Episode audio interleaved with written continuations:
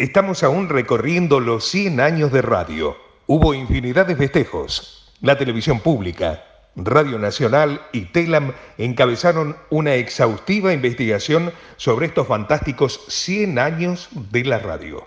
Las dos carátulas, el Teatro de la Humanidad en particular, va a reproducir el programa Aquellas voces que hicieron historia, homenaje al Radio Teatro Nacional, cuya autoría es de María Mercedes Di Benedetto. Son aquellas voces que nunca más volveremos a escuchar, pero que están en el fondo del ideario de un pueblo que los amó y a quienes ellos amaron. Este programa fue grabado en el mes de agosto de 2020 durante la pandemia que azota a todo el planeta y gracias a las nuevas tecnologías, en especial a la plataforma de WhatsApp. Cada actor en su casa, como así también su equipo técnico, sus locutores, su asistente de producción y su directora. Un milagro más que nos aporta la emisión de este programa dentro de las dos carátulas. Nora Masí. Las dos carátulas, El Teatro de la Humanidad, es auspiciado por el Ministerio de Cultura de la Nación y ha sido declarado de interés cultural por el Honorable Congreso de la Nación. El Parlamento Cultural del Mercosur declara de interés cultural de ese organismo internacional el ciclo Las dos carátulas, el Teatro de la Humanidad, por el aporte cultural que brinda permanentemente. Décima Bienal Internacional de Radio México. Reconocimiento a la producción radial contemporánea. Mención de honor. Rubro Radiodrama. A las dos carátulas. El Teatro de la Humanidad. Declarado de interés cultural y educativo por la Organización de Estados Iberoamericanos para la Educación, la Ciencia y la Cultura. Sede Mercosur. Montevideo, República Oriental del Uruguay.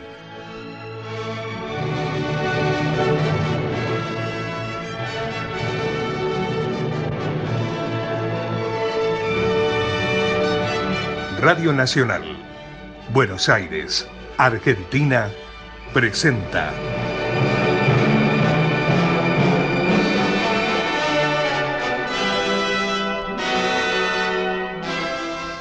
Las dos carátulas.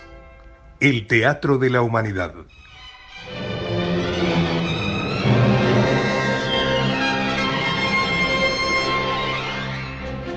Ciclo destinado a difundir las obras de la dramaturgia nacional y universal, que por sus permanentes valores se constituyen en cabales expresiones del género e imponderables aportes a la cultura.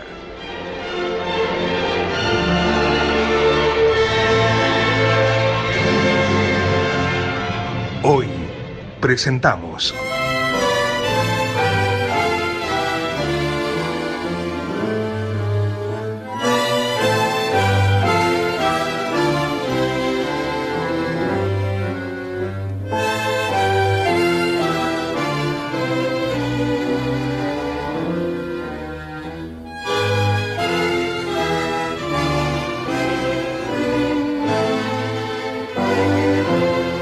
aquellas voces que hicieron historia. Homenaje de hoy al radioteatro de ayer.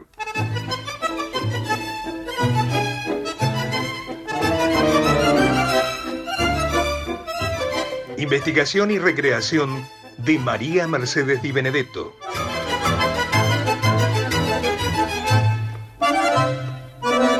Actores invitados.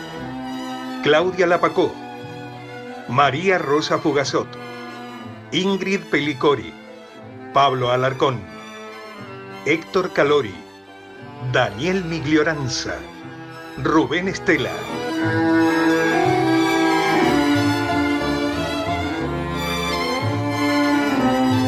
Por orden alfabético. Agostina Alarcón, Luis Albano, Martín Borra Salomón, Gustavo Bonfili, Lucio Sardá. Hugo Cosianzi, Néstor Hidalgo, Luis María Lazarre, Gabriela Lich, Ezequiel Ludueña, Bettina Ruscelli, Viviana Salomón, Emilia Salles, Lucía Estela.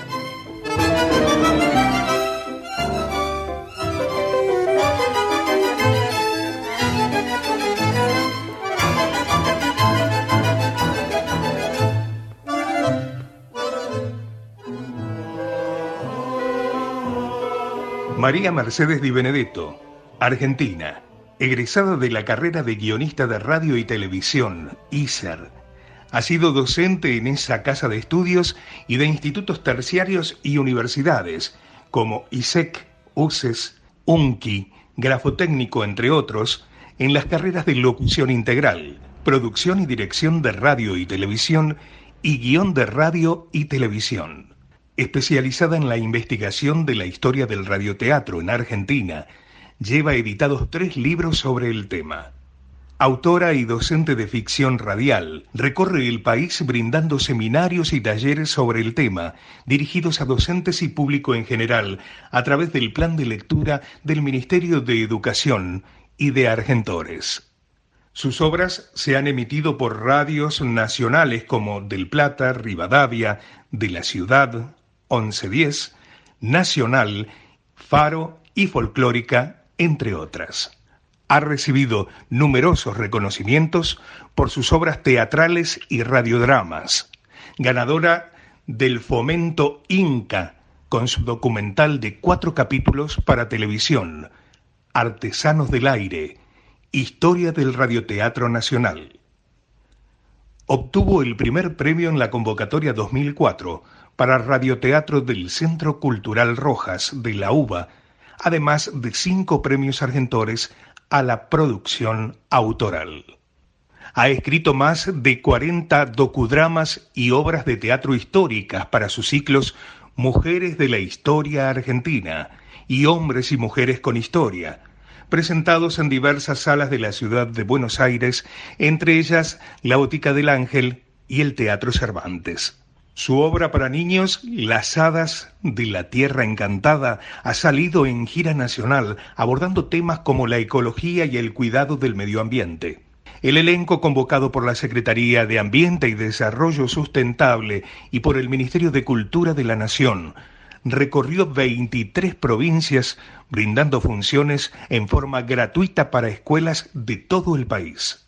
Ha participado como expositora en diversos congresos de literatura y de medios de comunicación y en bienales internacionales de radio, así también como jurado y tutora de proyectos en certámenes nacionales de literatura y de arte joven. En los últimos años, ha presentado en Madrid obras para microteatro, Comer por Amor, El Día del Huevo, Testamento y Viuda Negra. Desde 2014 es miembro del Consejo Profesional de Radio de Argentores, Sociedad General de Autores de la Argentina. Poco tiempo después de que los locos de la azotea inauguraran la radiofonía, el éter lloraba su primer lagrimón sentimental. Una mezcla novedosa de radio y de teatro unió los ingredientes infalibles para anidar en el corazón de la gente. Heroísmo, intrigas y todos los amores, los eternos, los efímeros, los dulces, los desgarrados. Hoy recordaremos aquellos radioteatros emblemáticos que atravesaron el aire de nuestro país viajando del corazón a la palabra y de la palabra al corazón.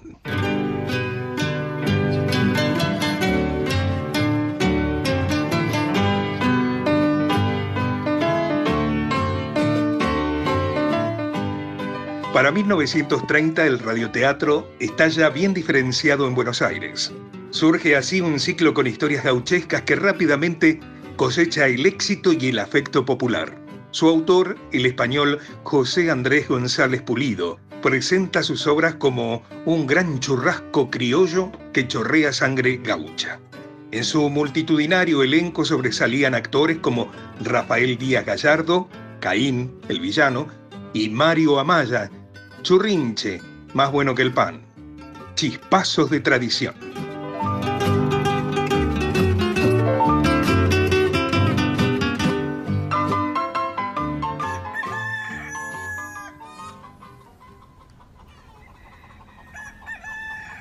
Va amaneciendo la pampa, y allá donde el cielo junta con la tierra toda el alma, empieza a pintar la aurora, el rancho de Doña Pancha. ¡Churrinche! ¡Churrinche! ¡Ja! Pedazo de pavote. No, si a este le nombras el trabajo y es como si le nombrara a Mandinga. Mande nomás, mamá. Mamá linda, ¿sabe que a veces me agarra como un orgullo de ser su hijo? Porque usted es tan gaucha, tan buena, tan... Anda, anda a decirle todo eso a tu tata, ¿ves? Porque yo hoy no tengo un cobre. Oh, bueno. En otra vuelta será. Pero cuando le lleguen los cobres, acuérdese que la quiero, mamá. Entonces, gate, churrinche. Que mi paciencia tiene alambrado y vos ya te enganchaste los fundillos. Mejor piense en la fiesta esta noche, mamá. Van a venir paisanos de todos lados. Voy a tener que trabajar mucho desde que el sol asoma. ¿Será la primera vez? Cada vez que el tata te ha mandado a alambrar, te encuentra panza arriba mirando el cielo. Bueno, no se me enoje, mamá. Quédese tranquila que su hijo preferido le va a llevar unos amargos que ni le cuento. ¿Qué más quisiera el gorrión que le cante la calandria? Pero vos sos los que se va el primero y cuando volvés para el segundo ya el agua está que se hizo hielo. Hablando de cebar, mamá, se me ocurrió otra relación para la Jacinta. Escuche. El respiro se me corta y el corazón late y late al mirar tus ojos verdes como escupida de mate. Cerra la boca, que se te cae la baba. Esa Jacinta te tiene pialao. Y es así nomás. La veo y me derrito como velón de cebo. Se me ha pegado al pensamiento como un abrojo. Ay, ¿quién pudiera hacer recular el tiempo, churrinche? ¿Pero qué dice, mamá? Si usted está hecho un pimpollo. No, no es por eso, no es por mí que lo digo. Es por nuestra tradición. Ya no anda el carro sobre los llanos. No cruza el pastizal, la regia estampa del bagual arisco. La gloria y los fogones. Ah, todo se perdió. No, mamá. Mientras suenen gatos y chacareras, mientras el cimarrón corra de mano en mano, mientras llore de amor una guitarra, alégrese, mamá, alégrese, que en todavía nos queda chispazo de tradición. Chispazo de tradición.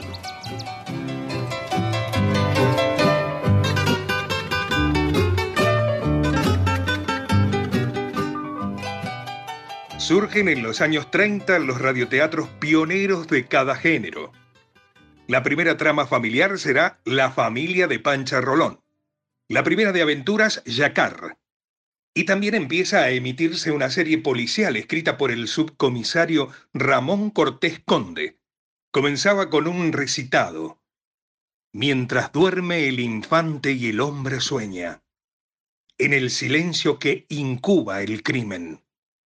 Otro hombre vela constantemente en perpetua lucha con la maldad. Sus historias basadas en casos reales podían escucharse por LS4 Radio Porteña. Se llamó Ronda Policial.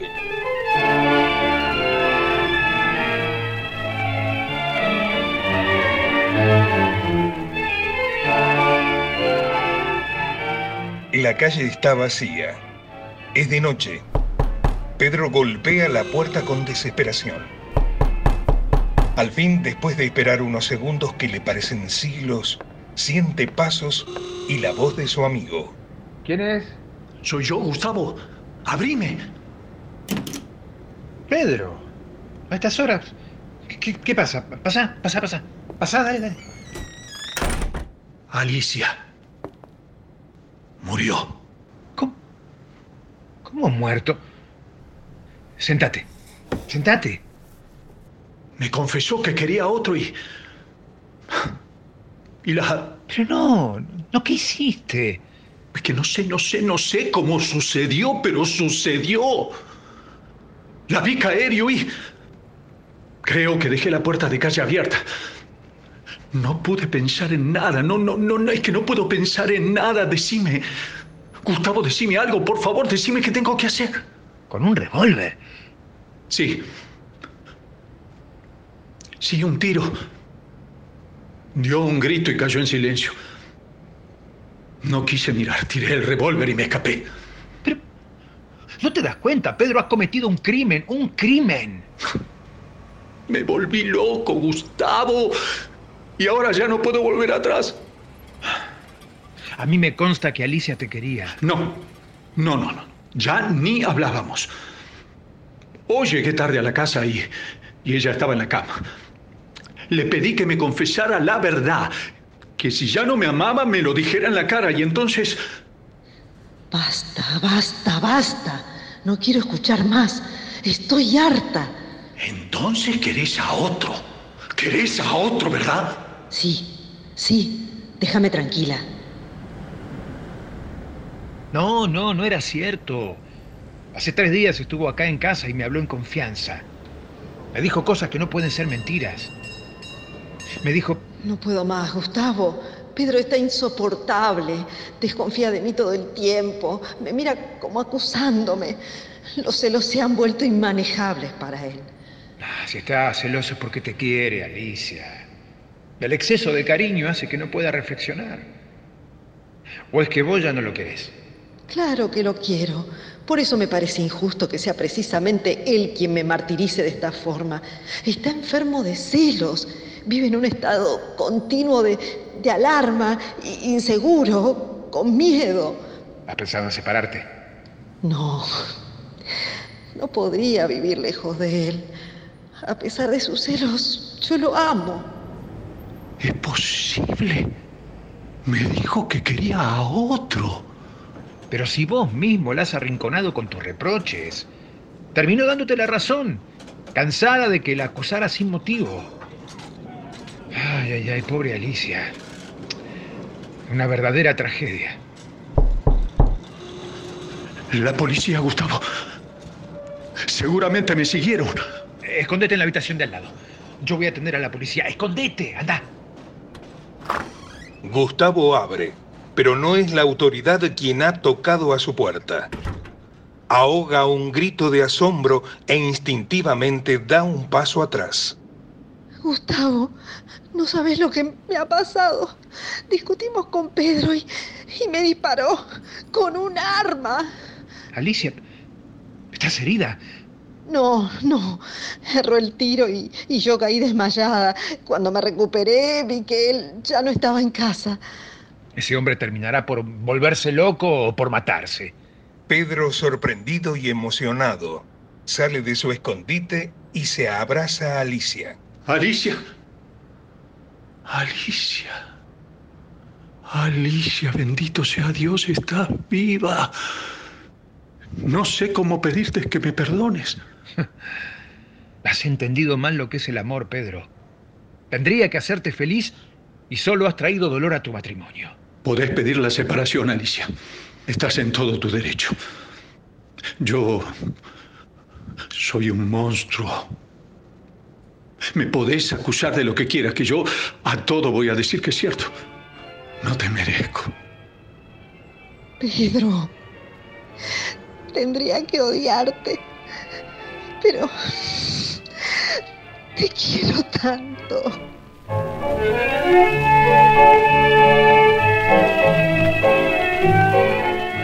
Una crisis trágica que pudo haber sido letal. Un episodio grotesco más en la vida de tantos matrimonios que se aman realmente y obran, sin embargo, como si se odiaran. Piensen oyentes en esta enseñanza. Si los carcomen la sospecha, los celos, no conviertan su matrimonio en una noticia policial. El verdadero afecto se basa en el respeto y en la confianza mutua.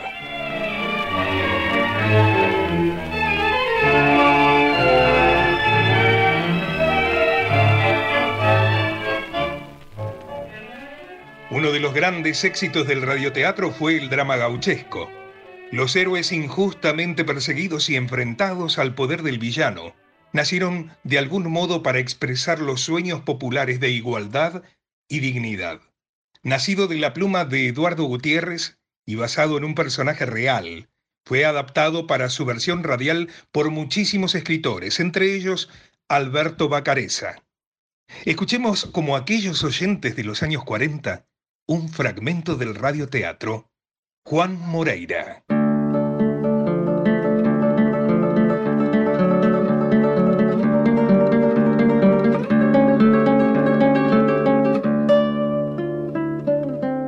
Juan Moreira ha decidido regresar a su hogar luego de un largo tiempo de vivir huyendo y de ser perseguido injustamente.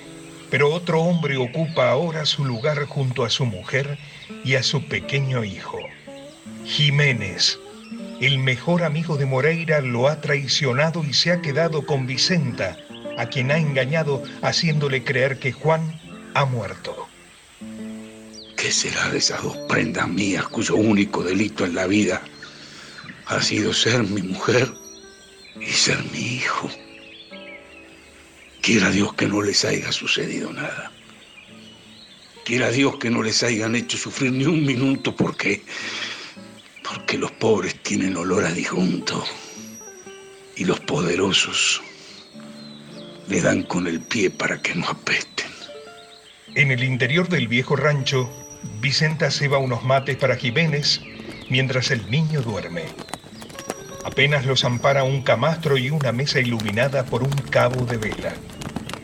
Al escuchar que un caballo frena en la tranquera, Jiménez se viste apurado y salta por la ventana, pues ha reconocido a Moreira en la figura del jinete. ¡Qué una! ¡Se me va! Ánimas benditas.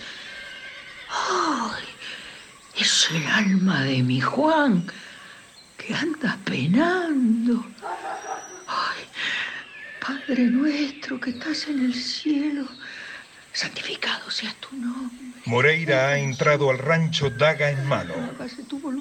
Sin dejar de rezar, Vicenta se abraza a su hijo aterrada. Pude vengarme de esos perros, pero no pude defenderme de un mal amigo en el que había depositado toda mi confianza. Tatita, vino para enseñarme a montar el petizo. Sí, Juancito. Sí, mi hijo, sí, mi hijo, sí. He vuelto para eso y, y para otras cosas. ¿Cómo? ¿Sos? ¿No has muerto? ¡Ay! Me has engañado. Mátame. Mátame. Juan mío. No, mujer. Vos no tenés la culpa y nuestro hijo te necesita. ¿Quién va a cuidar de él si mancho mi daga con tu sangre? Yo no puedo llevarlo conmigo, Vicenta. No, no puedo. No puedo, no. Adiós, Vicenta. Ahora sí que nunca más volveremos a vernos. Me haré matar porque la tierra ya no guarda para mí más que amarguras.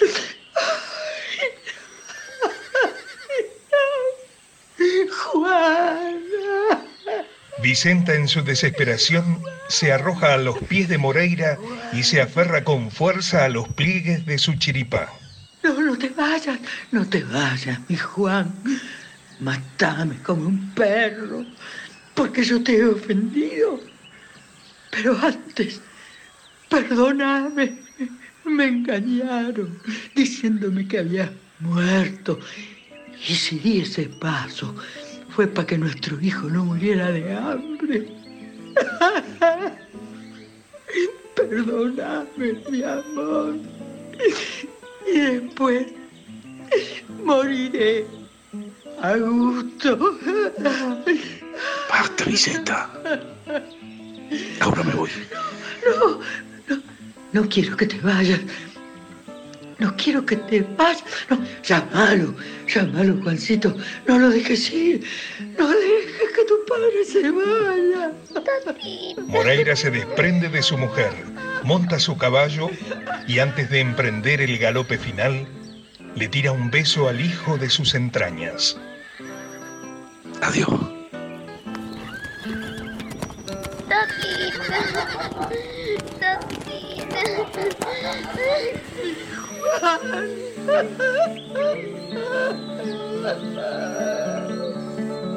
Mi Juan.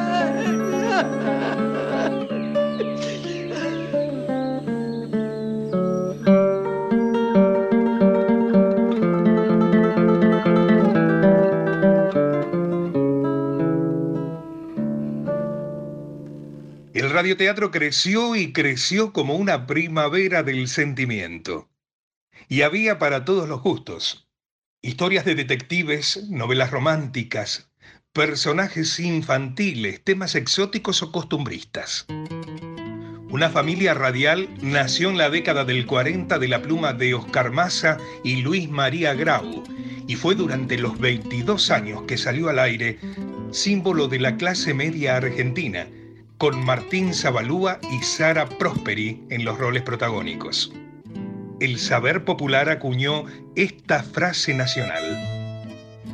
Vos tenés más problemas que los Pérez García.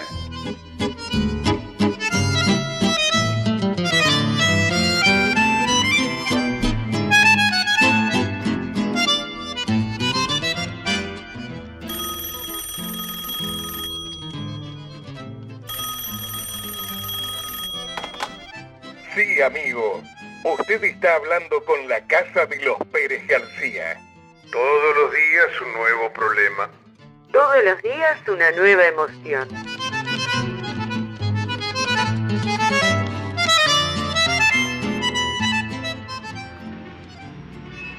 Pedro, recién cuando no estabas te llamó un señor que estuvo viviendo mucho tiempo en Norteamérica. Dijo que era amigo tuyo, pero yo no lo reconocí. ¿No dijo cómo se llamaba? Sí, sí, Alfredo Grassi. Alfredito, pero qué sorpresa. Así que está de regreso. ¿Vos sabés la cantidad de años que hace que se fue? Dijo que va a venir a visitarte mañana, que quiere darte un abrazo. Si habremos salido juntos. De muchacho era medio tarambana, pero buena gente, ¿eh? ¿Vos sabés lo que significa para mí volver a verlo? Sacarme 30 años de encima, Clara. No sabés con qué impaciencia voy a esperarlo.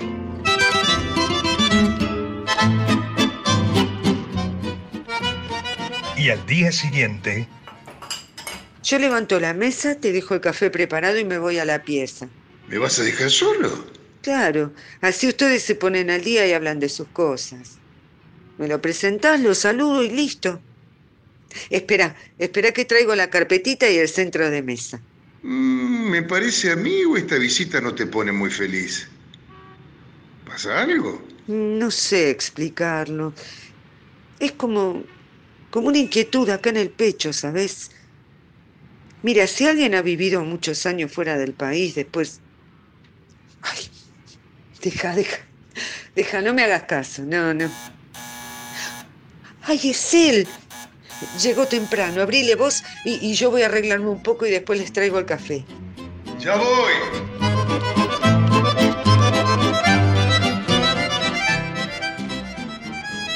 Pero che, Pedrito, no tomaste nada. No importa, como vos tomaste lo tuyo y lo mío también. Así es imposible divertirse, viejo. E- Ese es tu problema. Tu vida es demasiado predecible y aburrida. Cuatro días conmigo haciendo lo que yo te digo y vas a ver cómo te transformo. No dudo, amigo, pero si eso te hace feliz. Bueno, salud. Por los buenos tiempos. Por los años de juventud, Pedro. Brindemos otra vez. ¡Salud!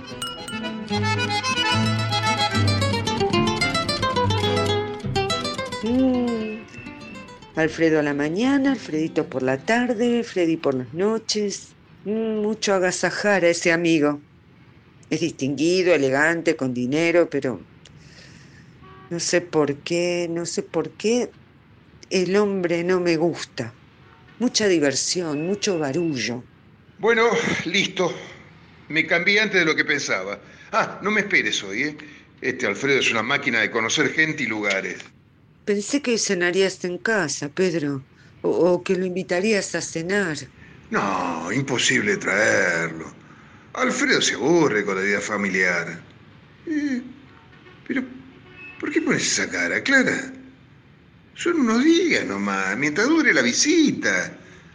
Pronto volverá a los Estados Unidos, Clara. Clara, ¿estás llorando? Es que me habría gustado que cenáramos juntos vos y yo. Ah, ya me di cuenta. Hoy es nuestro aniversario. Pero quedé en que lo encontraba directamente en el restaurante, al Alfredo. Es tan divertido. Eh, Comparado con jugar a la escoba en casa. bueno, eh, me voy. Ya habrá otros aniversarios.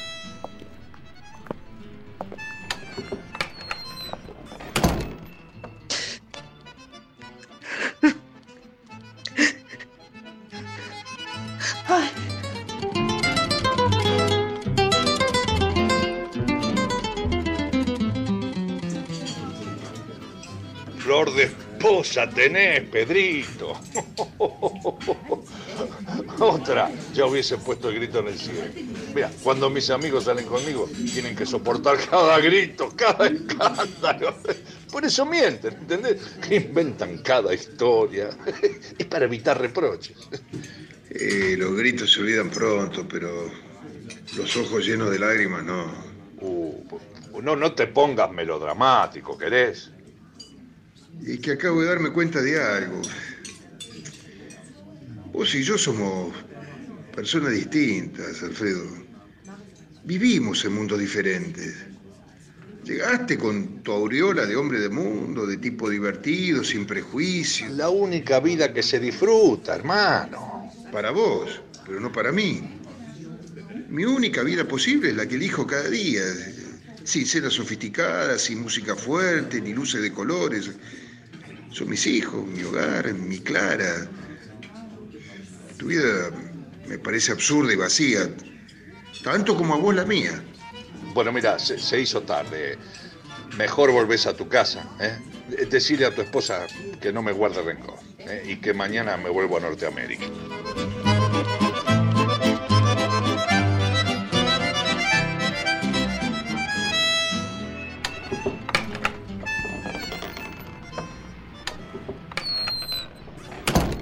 Clara, soy yo. No te asustes. Qué temprano. A veces se sueña con cosas prohibidas o inalcanzables, pero es imposible vivir un mundo de fiesta permanente. Algo o alguien puede atraernos, tentarnos a salir de la monotonía, acercándonos al fuego de lo desconocido. Hay un instante de peligro, pero después todo debe volver a su cauce natural. Para que ese fuego no, no, no acabe convirtiendo en ceniza lo que realmente vale realmente. El amor, la familia, la confianza, el abrazo cotidiano. ¿Estamos a tiempo de festejar nuestro aniversario, Pedro? Por supuesto, mi amor. Por supuesto.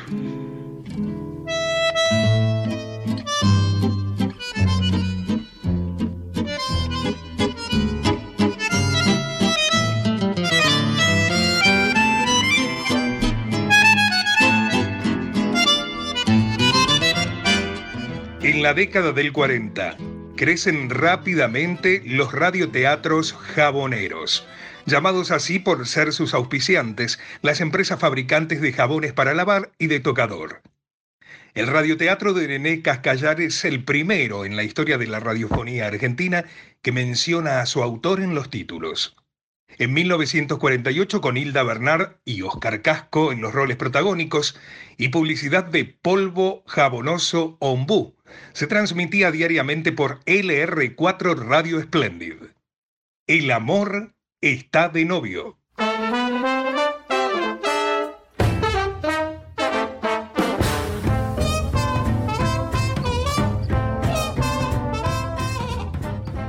El amor, agotado de travesuras y de traspasar corazones ajenos a flechazos, quiere, desea, anhela ponerse él mismo de novio. Pequeño, desnudo, con alitas y un rostro de niño, sabe que ninguna mujer se enamoraría de él. Por eso elige para su propósito a un hombre muy hombre, Guillermo Carranza. Funes, no puedo creer que usted siga permitiendo estos gastos exorbitantes en mi familia, sobre todo de mi sobrina Ana María. Eh, eh, es que, señor Ocampo, yo... Usted se deja engatusar por Ana María. Con usted ya son cuatro los administradores que han fracasado en mi casa. ¿Para qué lo tengo de secretario? No, pero, pero es que la señorita Ana María... La señorita Ana María es una inconsciente y usted un flojo, un débil, un, un flan. Considérese despedido, Funes.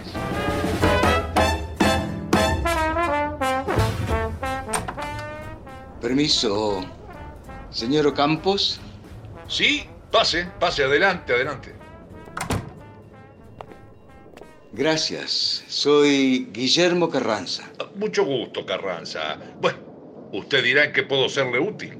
Eh, señor Ocampos, Voy a ser breve porque sé perfectamente lo que significa para los hombres como usted la pérdida de algunos minutos. Lo molesto porque la casa comercial para la que trabajé durante muchos años ha quebrado y ahora me encuentro sin empleo y, sinceramente, necesito con urgencia trabajar. Ajá. ¿Y qué profesión tiene usted? Soy licenciado en Ciencias Económicas, señor Ocampos. ¿Soltero? Sí, señor, pero con la responsabilidad de un hogar, el de mis padres, ancianos y enfermos. Bien. ¿Qué tipo de puesto está buscando? El que necesita trabajar no elige puestos. Trabaja sencillamente. Siempre que el empleo sea digno, claro. Opino igual. Mire, simpatizo con usted, señor Carranza, pero no tengo nada a la altura de su título universitario. Estoy dispuesto a aceptar cualquier trabajo. No vacile en ofrecerme cualquier oportunidad. No se arrepentirá, señor. Le creo, le creo, señor Carranza, le creo. Y, mire, me ha caído usted tan bien que voy a hacerle una propuesta. Mi familia es un desbarajuste, sobre todo mi hermana viuda y sus dos hijos, mis sobrinos Néstor y Ana María. Se han dedicado a despilfarrar mi fortuna en locuras y disparates llenos de, de esnovismo.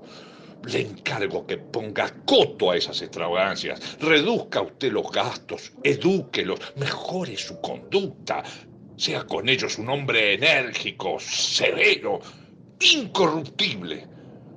¿Se atrevería usted? Claro, señor. No me parece una tarea difícil. ¿Cómo se ve que usted no los conoce? Sobre todo a Ana María.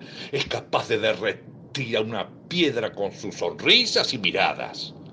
Conmigo no podrán. Soy poco afecto a las demostraciones de cariño. No me conmueven ruegos ni mimos de ninguna clase. ¡Bravo!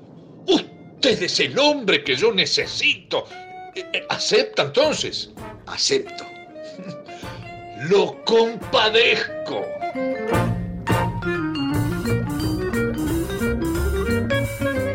Ana María, no puedes salir. ¿Por qué no? Yo hago lo que se me antoja. Adiós. No tenía que decírtelo. Pero van a venir como 40 amigos a darte una fiesta sorpresa, más o menos dentro de una hora. Fantástico. Estrenaré mi nuevo modelito francés. ¿Traerán bebida los muchachos? No, no, no creo. Cuentan con la bodega de la casa de tu tío. Ocúpate de encargar cena fría y masas a la confitería. Que envíen la factura. Le diré al estúpido de Funes que me firme un cheque.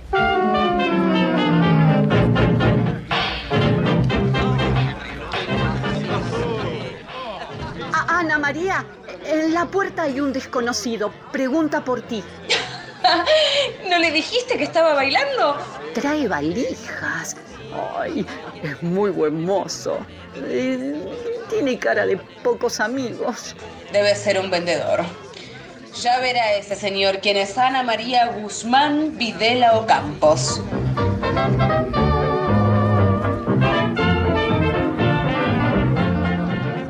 ¿Cómo que Funes renunció? O sea que usted vino a reemplazar al pobre Funes. Yo no reemplazo a nadie. Yo soy yo. Si quiere saberlo, usted es muy inoportuno. Estoy de fiesta con amigos. Que alguien lleve las maletas a mi habitación.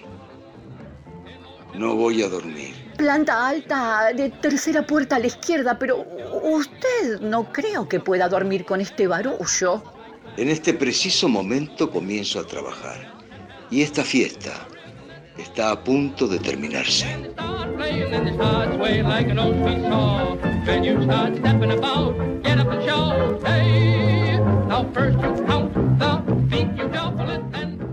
En un principio, las historias de los radioteatros mostraron sin pudor su pasado de folletines, lleno de justicieros anónimos, bellas damas prisioneras de un tirano cruel y héroes varoniles que se jugaban la vida en cada capítulo por su honor y por su enamorada. Palacios, reinas, espadachines, castas doncellas poblaban el aire radiofónico, como en aquel inolvidable radioteatro de los años 50, escrito por Adalberto Campos y Roberto Valenti, El León de Francia.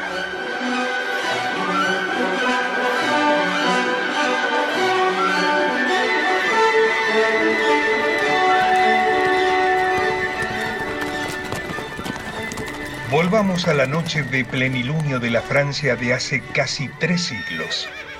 En los blancos mármoles del soberbio balcón de la princesa María Inés de Lorena resalta la negra figura del león de Francia. ¿Quién sois? El león de Francia, princesa. Quisiera preguntaros, ¿por dónde habéis llegado hasta mi balcón? A través de la noche, princesa. La noche es una vieja amiga que jamás me ha traicionado. Y llevado de su negra mano he podido dejar luz de alborada en las pupilas de muchos hermanos de mi pueblo que sufren. Y dejar también una rosa encarnada en el cadáver de los que habéis asesinado. ¡Bandido! Pasaré por alto la última ofensa, por venir de los labios más bellos que hayan visto mis ojos. Pero la sangre que he vertido, señora, siempre ha sido luchando por una causa noble, tan noble como la nobleza misma, la causa del pueblo. Y en cuanto a la rosa encarnada, en vuestras manos la tenéis, es mi regalo. Yo no acepto regalos de un criminal. Aquí la dejo, y es como si le dejara mi corazón. Esperaré, yo sé tener paciencia. La rosa encarnada es el símbolo perfecto de la lucha justa del león de Francia, pues toda la sangre que he vertido, luchando acero contra acero, la he convertido en rosa encarnada, el grito bendito del pueblo de Francia. Quisiera entenderlo, pero desde el mármol de mi balcón, desde aquí arriba, las luchas del pueblo se ven pequeñas y lejanas. Tal vez algún día. Le prometo que ese día llegará. Mi amor conquistará su corazón y yo seré un dócil león rendido a sus pies. Princesa, debo irme. Adiós, señora. Hasta pronto. El león de Francia desaparece en brazos de su amiga la noche. María Inés de Lorena suspira buscándolo inútilmente entre las sombras del jardín. Entonces recoge su falda bordada con hilos de oro y se desliza hasta su lecho cerrando las ventanas.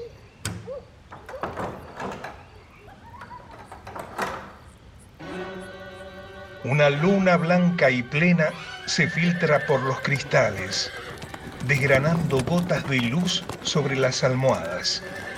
María Inés apoya sus labios sobre los rojos pétalos y besa la rosa encarnada que el león de Francia le dejara al partir.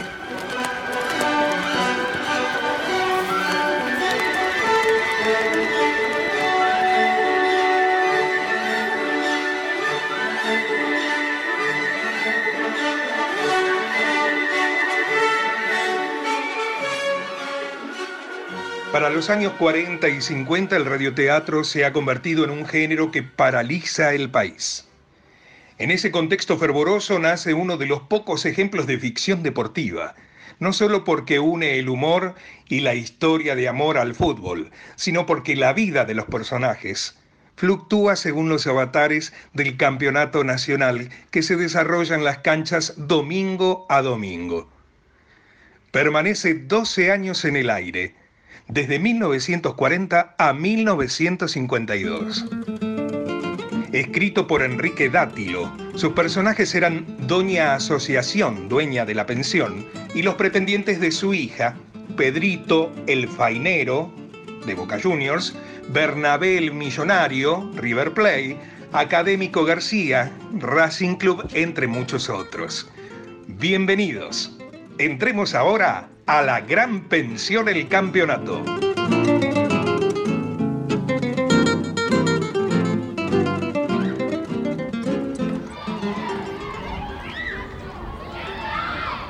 Eh, ¿Qué pasa en esta pensión que hay tanto alboroto? No peleen, no peleen. Los hermanos se han unido porque esa es la ley primera. No te hagas el santo, Lorenzo, que ya hace rato que perdiste la aureola, ¿eh? Prefiero perder la aureola y no los partidos. Un saludo del ciclón Patuita a la reunión y recuerden mientras tanto que para vivir sin quebranto hay que ser bueno y ser santo. La gran pensión, el campeonato tenía inquilinos que representaban cada uno a un equipo de fútbol y todos peleaban por el amor de la hija de Doña Asociación, la dueña del lugar. El personaje que encarnaba al equipo que salía vencedor en el campeonato real era quien finalmente conseguía casarse con la joven. Haga usted disculpe, doña Asociación, lo de siempre, un penal que no se cobró. Cállese, millonario, que ahí viene el muchacho de la fiambrería. Pobrecito el don Chaca, se ve que extraña al tirruño. Cada vez que viene trae un paquete de cuernito de grasa para tomar con el mate. Cornito hago yo con los dedos. A ver si el funebrero ese me quiere llevar al camposanto de prepa. Cru diablo, la boca se le haga a un lado, don Pedrín. La boca nunca se fa a un lado, eh, gauchite de cotillone. Señores, soy Chacarita y ténganlo por bien cierto. El que mi casa visite ha de salir siempre muerto. Cajón de madera dura, cuatro velas la mortaja, me lo acomodo en la caja y otro que va a la sepultura. Pero usted chito, que ni siquiera pertenece a la pensión, ¿eh? Ya. Yo vengo porque a pesar de que me fui de la pensión, todavía tengo esperanzas de un día poder pedir la mano de la hija de Doña Asociación. La hija de Doña Asociación nunca será su novia, así que no se gaste en traerle bombones ni flores. ¿eh? Deje esas atenciones para gente como uno, un millonario que tiene dinero de sobra para poder pagarlas. Usted no tiene dónde caerse muerto. Mira quién le dice que no tiene dónde caerse muerto. Doña Asociación va a salir empantada. Seguro que piensa que si el funebrero le pide la mano de la hija es para embalsamársela. A usted, don Checa, ni se le ocurra pedir la mano a esa china, ¿eh? Esa china tiene dueño y es este gaucho boedo. Por favor, no se recuerda del mío lema. Muchachi de la pizza la faina. Buona será a tutti, que la vida será más bella si se ganamos tres estrellas. Cállate, cállate, pisero de cuarta, que de tanto comer musarela, últimamente jugando sos un queso. Por lo pronto en Boedo, los cuervos vamos a preparar un buen puchero de gallina. Pero volvete a tu rancho, Martín Fierro oxidado, que acá hay un potentado con mayúscula. Damas y caballeros, buenas y millonarias, y digamos todos con voz tonante, la banda, la banda, siempre adelante. Basta, basta, basta. Cada uno a su habitación, caramba. Este campeonato recién empieza. Ya veremos quién de ustedes se casa con mi hija. Y justamente, justamente queremos saber, usted que es la madre, ¿qué opina? Eso, queremos saber. Nos morimos de la curiosidad. Ni de River, ni de Boca, ni de Chaca y el Ciclón. Pero Tanito, mi amigo, nadie pierda la ilusión que vengo a decir verdades a los grandes y a los chicos acá adentro, en la pensión. Pobrecito. Ya no sabemos qué hacer para conquistar a su hija. Por lo pronto, todos ustedes sigan por ese camino que la vieja asociación hará ganar los partidos con justicia y con razón.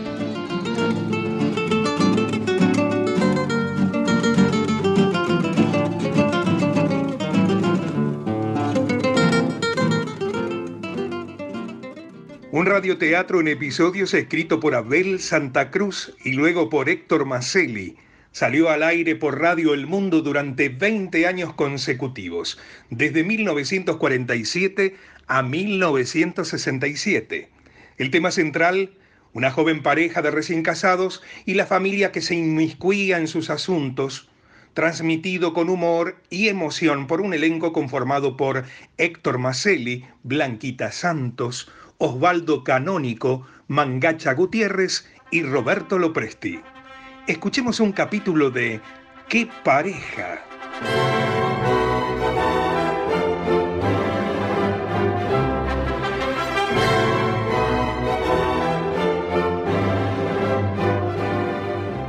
Blanquita se ha casado y penetra en el matrimonio arrebatada por un auténtico éxtasis de amor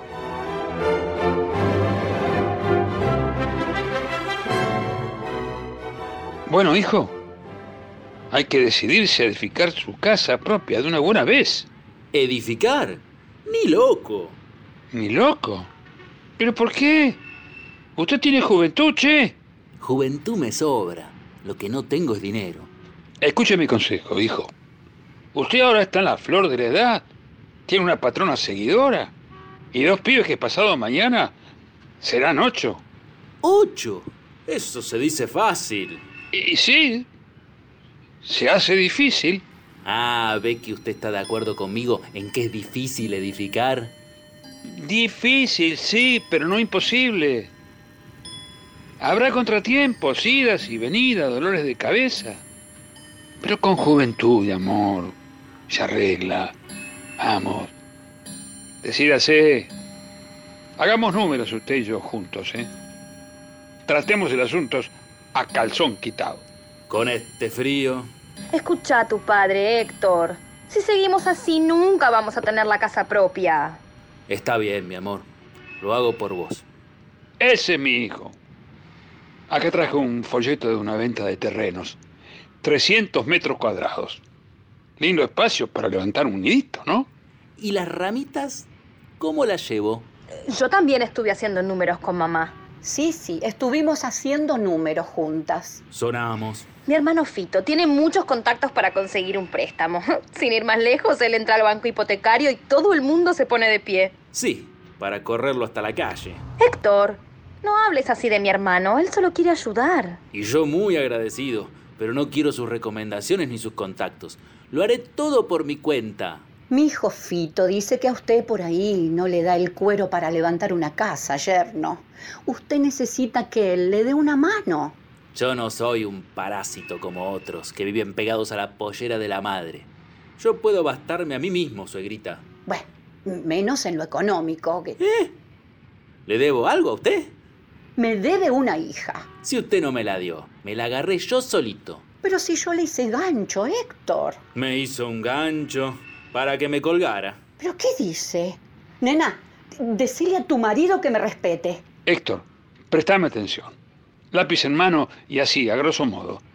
Teniendo en cuenta tu sueldo y lo que vale el metro cuadrado, más el trámite de catastro, más la pavimentación, más lo que se precisa en ladrillos. Soldati, no siga sumando que ya la cuenta a su hijo le queda grande. Yo gano mi sueldo. Les voy a demostrar a usted, a mi cuñado y a todos en esta familia que me sobra la plata. Ya van a ver si puedo o si no puedo edificar. ¡Adiós!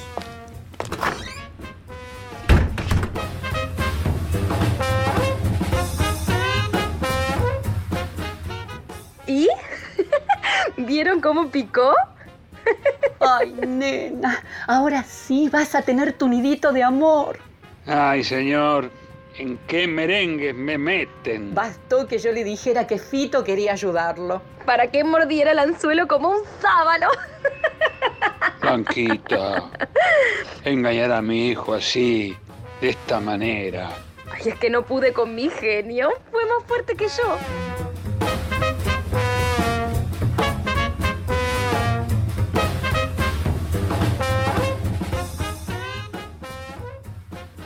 Fue parte de aquellas innumerables historias que el maestro Alberto Migré sembró en el corazón de los oyentes, dándoles cada día y cada noche permiso para imaginar. Con la primera actriz Delia Villar, el primer actor Miguel Bani y la participación especial de Atilio Marinelli, entre los años 50, un ciclo transmitido por Radio Splendid nos dejó en el alma un espacio para reflexionar sobre lo mejor de nuestra vida, nuestros hijos.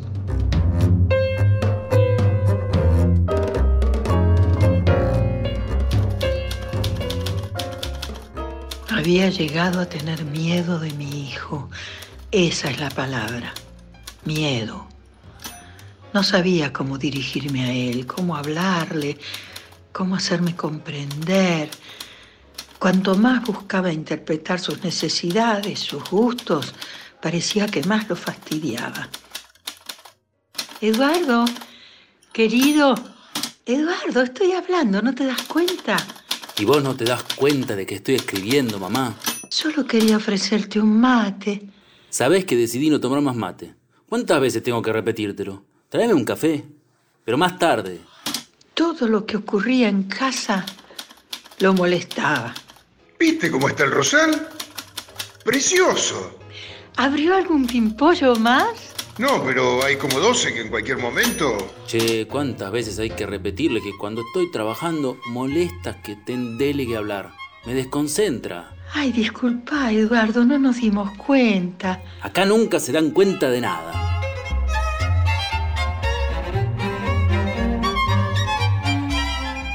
¿Cómo vas con el libro, Eduardo?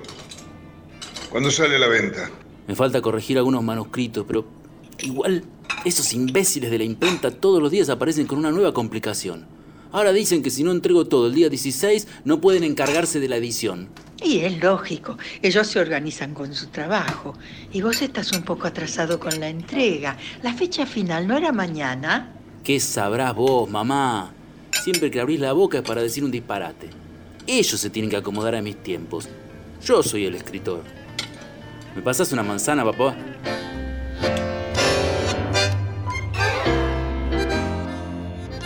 Era tan compañero en otros tiempos, tan cariñoso, tan comprensivo. Y ahora me trata con tanta indiferencia, casi con rencor. Tiemblo cada vez que me llama. Exagerá, mujer. Eduardo está ocupando un lugar cada vez más importante. Es uno de los escritores argentinos más prometedores. A lo mejor eso tiene un poco mareado. Ya, ya se le pasará. A vos que sos su padre, no te trata así como a mí. Y porque a veces lo cargocías justo cuando está escribiendo su, su libro. Que si quiere mate, que si le planchas el pullover, que si quiere pollo o pescado para la cena. Déjalo en paz. Cuando entregue el último manuscrito y su libro sea un éxito, vas a ver cómo se le pasa el mal humor.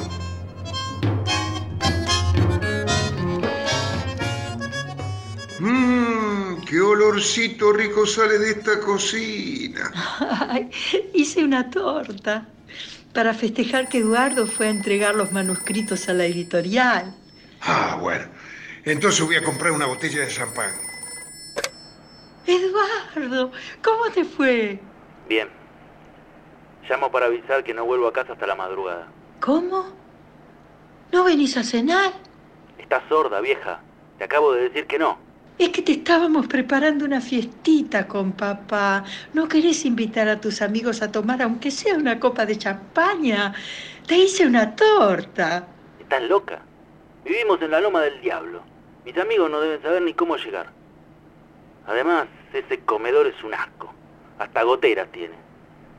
Bueno, estoy hablando desde un teléfono público y ya se va a cortar. Pero contame por lo menos cómo te fue. Ya te dije que bien. Chao.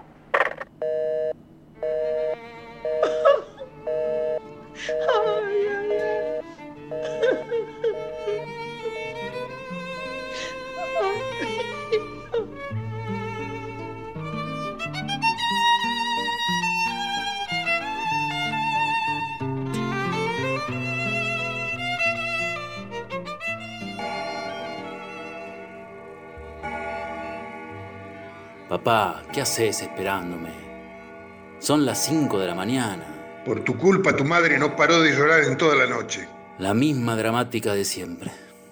Estoy cansado. Me voy a acostar. No. Vos te sentás acá ahora y me escuchás. No se trata de anoche ni de la semana pasada. Desde que empezaste a ganar tu sueldo y a escalar posiciones te convertiste en otro. Pero todo tiene un límite. Te sentís superior a nosotros, nos menospreciás. Y si tus camisas caras lucen espléndidas, es porque la lavan, las almidonas y las planchan las manos de tu madre. Esas manos que si no te das cuenta, siguen lustrando tus zapatos hasta que parecen espejos. Sarmiento llegó a ser presidente del país y sin embargo nunca renegó de su madre Paula Albarracín, ni de su telar, ni de su casa vieja, nada. Los seres importantes son siempre los más humanos y humildes. Un hombre inteligente empieza por respetar, querer y, valorar a sus padres. Realmente me parecerás un ser extraordinario recién el día en que podamos volver a decir de vos que, por ser nuestro hijo, en vos está simbolizado lo mejor de nuestra vida.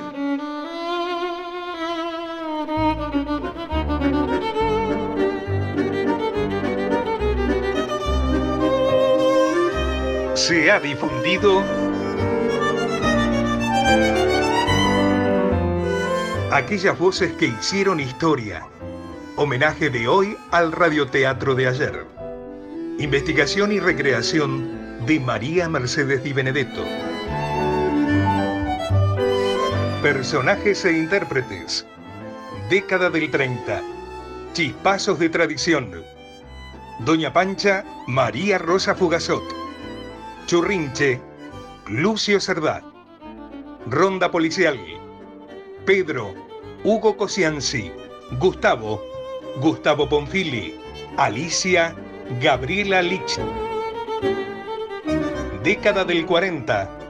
Juan Moreira. Vicenta, Claudia Lapacó.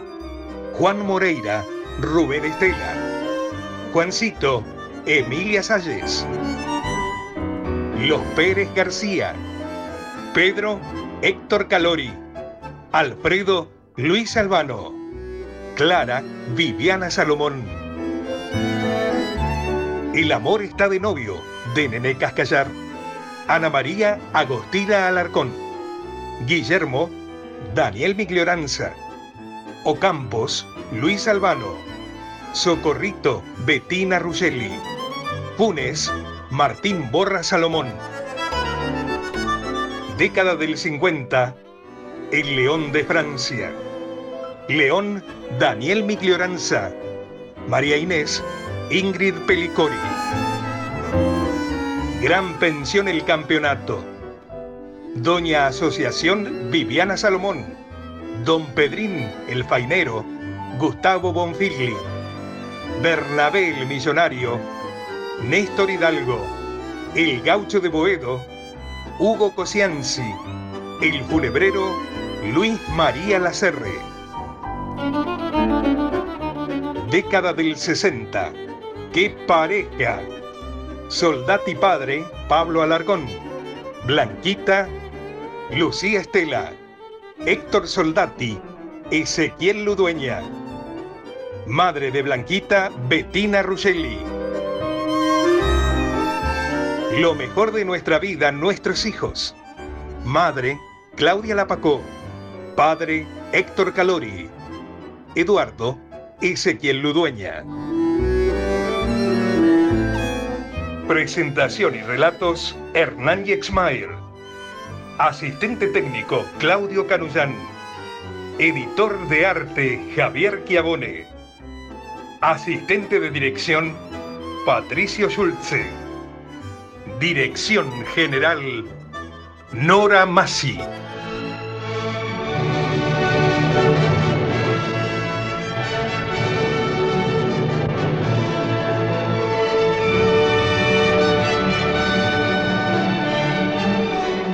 El material de archivo de dramaturgos argentinos que difunde las dos carátulas es cedido por el Instituto Nacional de Estudios de Teatro.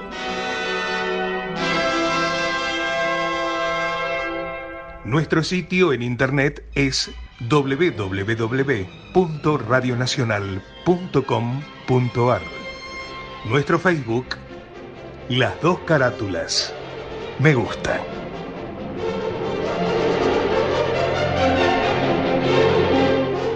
Fue una presentación de Las dos carátulas, el Teatro de la Humanidad por Radio Nacional, Buenos Aires, Argentina.